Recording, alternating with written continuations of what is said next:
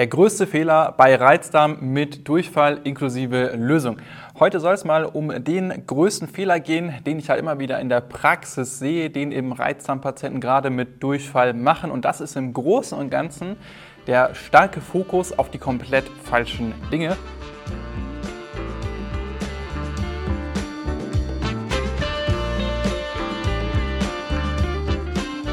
Herzlich willkommen zum Reizdarm to go Podcast. Mein Name ist Jonas Endres und du bist hier genau richtig, wenn du nach Lösungen suchst, um deine Reizdarmsymptome in den Griff zu bekommen, um ein freieres Leben mit mehr Lebensqualität zu führen. Jede Woche sprechen wir hier über verschiedene Aspekte der Therapie bei Reizdarm, neue Erkenntnisse aus der Forschung und führen Interviews mit Experten. Viel Spaß mit der heutigen Folge.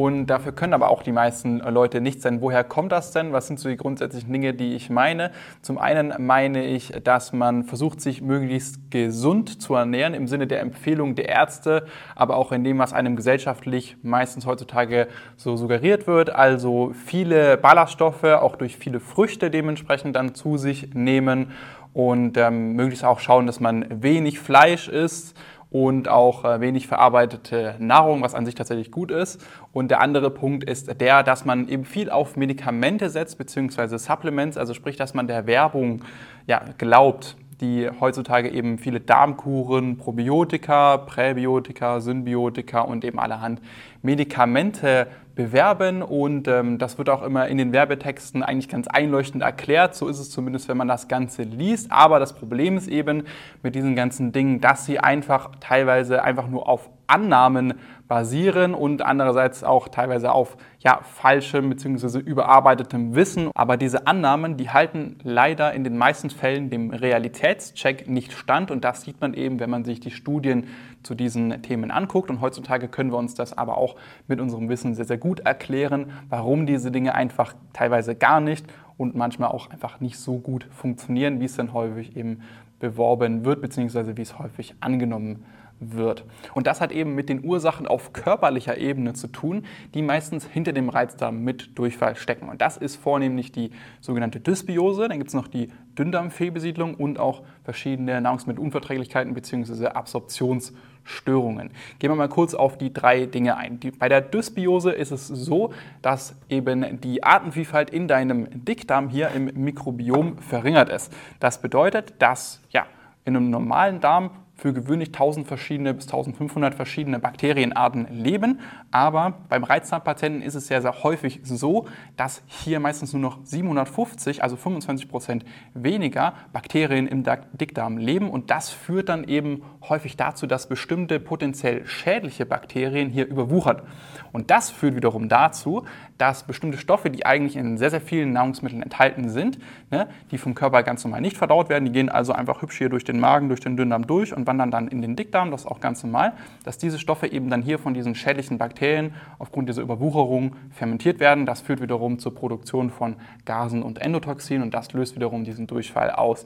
Ähnlich ist es dann auch bei der Dünndarmfehlbesiedlung. Hier ist es so, dass Bakterien aus dem ja, Dickdarm hier sich irgendwie im Dünndarm angesiedelt haben vermehrt und dort können diese sich dann auf die unverdauten Nahrungsmittelbestandteile stürzen, die eben hier im Dünndarm erst noch resorbiert werden müssen, produzieren dann wiederum Gase und Endotoxine und das führt dann auch wiederum ja, in der Folge häufig zu Durchfall, aber auch häufig eben Blähungen, Bauchschmerzen und ein aufgeblähter Bauch. Und dann gibt es zu guter Letzt auch noch die sogenannten Absorptionsstörungen bzw. Nahrungsmittelunverträglichkeiten. Da gibt es ja sehr, sehr bekannt zum Beispiel die Laktoseintoleranz oder die Fructosemalabsorption und noch viele weitere. Was zum Beispiel häufig nicht so gut bekannt ist, ist äh, ja, die Kohlehydratmalabsorption. Ne? Das ist einfach nicht so gut in der Lage, bis äh, Stärke zu spalten. Und in diesen Fällen kommt es eben auch dazu, dass einfach aufgrund ja, dieses Problems der Körper hier in diesem Teil des Verdauungstrakts nicht in der Lage ist, diese Dinge, diese ja, Zucker eben meistens zu spalten. Und diese gelangen dann hier wiederum in den Dickdarm und dort werden diese dann auch wieder von den Darmbakterien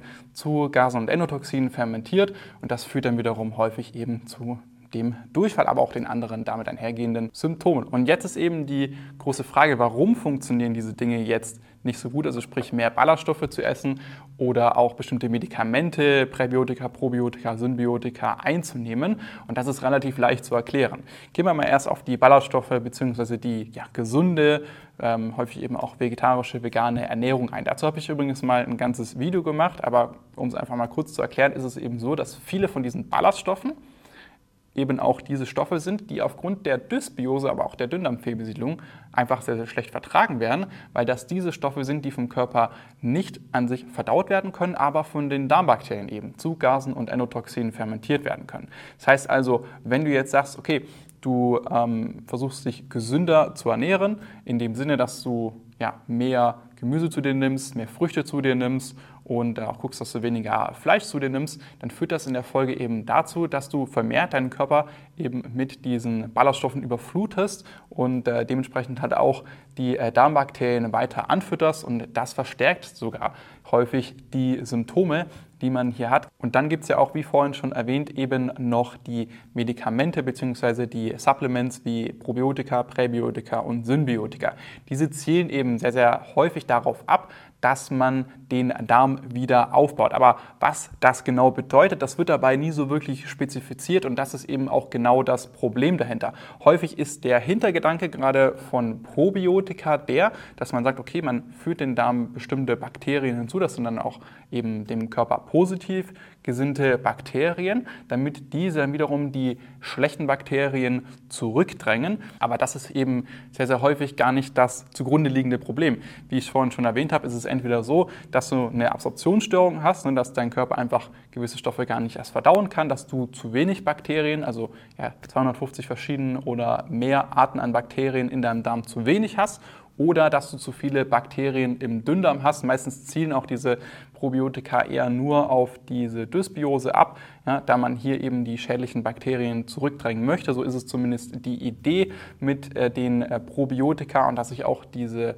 guten Darmbakterien dann im Darm ansiedeln. Das Problem ist halt nur, dass man in den Studien eben nicht sieht, dass sich diese Darmbakterien dann hier eben im Darm ansiedeln, wenn man die dem Darm hinzuführt. Und ähm, man sieht eben auch nicht, dass sich die Artenvielfalt in dem Sinne wiederherstellt, dass man wieder ein gesundes Mikrobiom, so heißt das, dann hat mit 1000 bis 1500 verschiedenen Arten. Das ist im Prinzip so das Problem und deswegen funktionieren diese Dinge auch in der Realität einfach nicht so wirklich gut, wie es häufig eben ja, vermutet oder beworben wird. Und jetzt ist natürlich die große Frage, wie schafft man es denn dann, diesen nervigen Durchfall loszuwerden, der einem die komplette Spontanität und Lebensfreude raubt, weil man einfach nicht mehr ohne Angst mal in den Urlaub fahren kann, ohne Angst vor Durchfall, einfach ins Restaurant gehen kann, auf Ausflüge gehen kann, teilweise nicht mal mehr ohne Angst vor spontanen Symptomen mit dem Hund rausgehen kann. Und die Lösung des Ganzen besteht im Prinzip darin, dass man erstmal alle Symptomtrigger identifiziert, die bei dir den Durchfall auslösen. Das heißt also, dass man einmal die ganzen Nahrungsmittelbestandteile identifiziert, die von dir nicht vertragen werden und dann zusätzlich eben noch sich andere Faktoren wie eben vornehmlich Schlaf, Stress und Bewegung angucken, die das nochmal begünstigen können. Und dann im Nachhinein sollte man zusätzlich noch an den Symptomen optimieren, zusätzliche Dinge ins Leben optimieren. Hier kann auch Schlaf und Stress nochmal ein großer Faktor sein, um eben den Darm noch mehr zu beruhigen. Und man kann zusätzlich hier auch noch mit Supplements arbeiten. Wichtig ist allerdings, dass man hierbei mit System vorgeht und diese Dinge in der richtigen Reihenfolge angeht. Denn ein Fehler, den zum Beispiel viele Leute machen, ist gerade beim Thema ja, Symptomtrigger bzw. Nahrungsmittel identifizieren, die man nicht verträgt, ist der, dass sie die Dinge einzeln antesten. Das heißt also, sie versuchen zum Beispiel mal für ein oder zwei Wochen auf Fructose zu verzichten, um zu gucken, ob sie Fructose nicht vertragen. Das funktioniert aber im Großteil der Fälle nicht, da eben die meisten Leute, die Reizdarm mit Durchfall haben, parallel an mehreren körperlichen Ursachen leiden. Das heißt also, wenn du jetzt auf Fructose verzichtest, aber auch noch die ganzen anderen Stoffe gleichzeitig zu dir nimmst, die du eben nicht verträgst, dann wirst du ja wenig bis keine Symptomänderung merken und dementsprechend auch nie herausfinden, ob jetzt Fructose bei dir ein Problem ist oder nicht. Was du stattdessen machen musst, ist eben auf alle Nahrungsmittelstoffe erstmal zu verzichten, die potenziell eben hier problematisch sein könnten aufgrund dieser Ursachen Ursachen, die auf körperlicher Ebene vorliegen könnten und dann im Nachhinein, wenn du es dann eben geschafft hast, die Symptome damit auf Null zu reduzieren, was übrigens auch im Großteil der Fälle nach ein bis zwei Wochen passiert, dass du dann im Nachhinein diese Dinge wieder rückgängig machst und dann zum Beispiel Fructose wieder einführst, um zu gucken, ob dann die Symptome wiederkommen, ob die Symptome dann schlimmer werden. Und dann weißt du, ah, okay, gut, ich habe jetzt auf jeden Fall mit meinen Maßnahmen alle Probleme getroffen, die ich hier wohl auf körperlicher Ebene habe. Jetzt mache ich die Dinge wieder rückgängig, gucke, reagiere ich drauf oder reagiere ich nicht drauf. Wenn du darauf reagierst, weißt du, okay, daran hat es gelegen, habe ich zum Beispiel eine Fructosemalabsorption.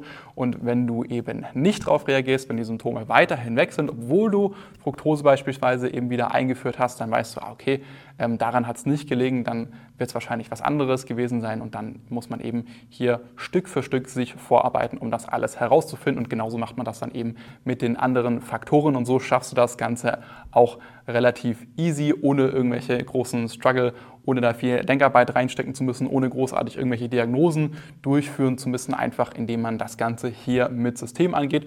Und wie das in der Praxis konkret aussieht, das bespreche ich in der kostenlosen Symptomanalyse. Da kannst du dich einfach auf www.jonasendres.de/termin eintragen und sonst sehen wir uns im nächsten Video.